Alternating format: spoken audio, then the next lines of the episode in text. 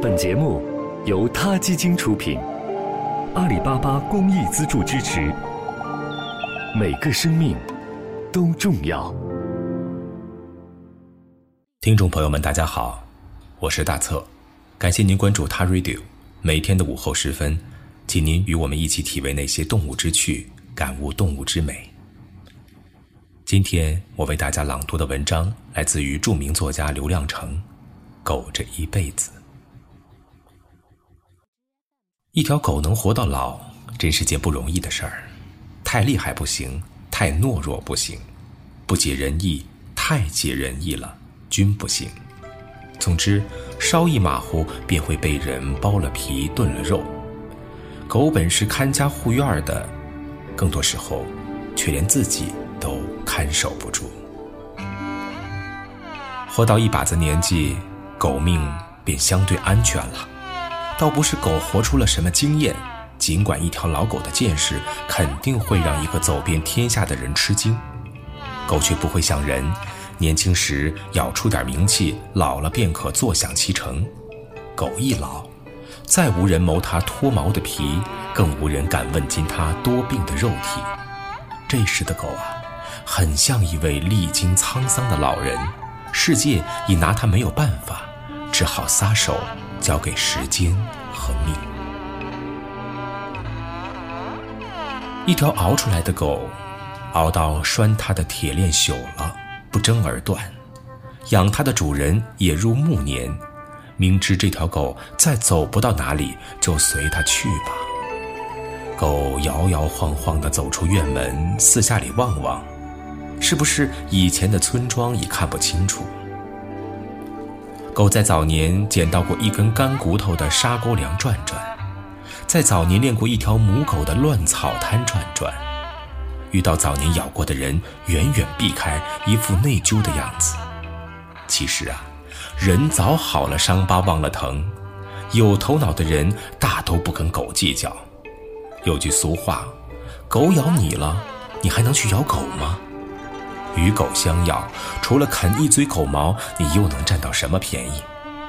被狗咬过的人，大都把仇恨记在主人身上，而主人又一股脑的把责任全推到狗身上。一条狗随时都必须准备着承受一切。在乡下，家家门口拴一条狗，目的很明确，把门。人的门被狗把持，仿佛这是狗的家。来人并非找狗，却先要与狗较量一阵。等到终于见了主人，来时的心境已落了大半，想好的话语也吓得忘掉大半。狗的影子始终在眼前转悠，答问间十闻狗吠，令来人惊魂不定。主人则可从容不迫，坐察其来意。这叫未与人来，先与狗往。有经验的主人听到狗叫，先不忙着出来，开个门缝往外瞧瞧。若是不想见的人，比如来借钱的、讨债的、寻仇的，便装个没听见。狗自然咬得更起劲儿。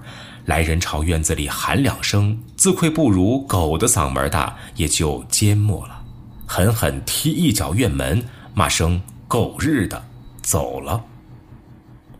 若是非见不可的贵人，主人一趟子跑出来，打开狗，骂一句“瞎了狗眼了”，狗自会没趣儿的躲开，稍慢一步又会挨棒子。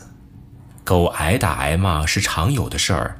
一条狗若因主人错怪便赌气不咬人，睁一眼闭一眼，那它的狗命也就不长了。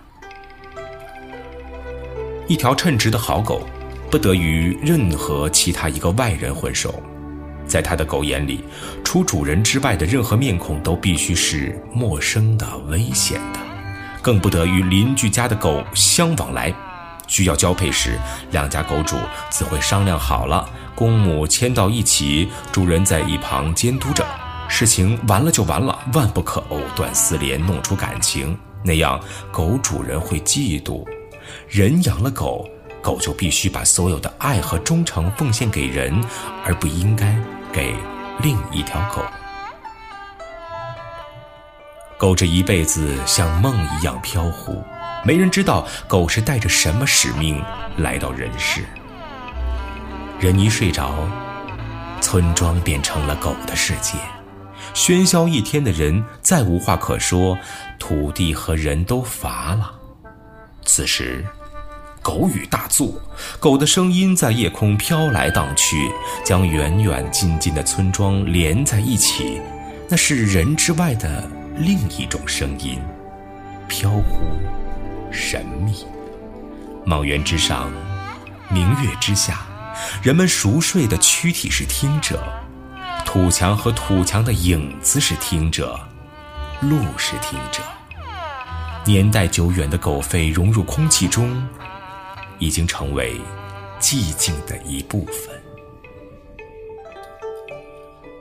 在这众狗吟吟的夜晚，肯定有一条老狗，默不作声。它是黑夜的一部分，它在一个村庄转悠到老，是村庄的一部分。它再无人可咬，因而也是人的一部分。这是条终于可以明然入睡的狗，在人们久不再去的偏远路途、废弃多年的荒宅旧院，这条狗啊。来回的走动，眼中满是人们多年前的尘世旧影。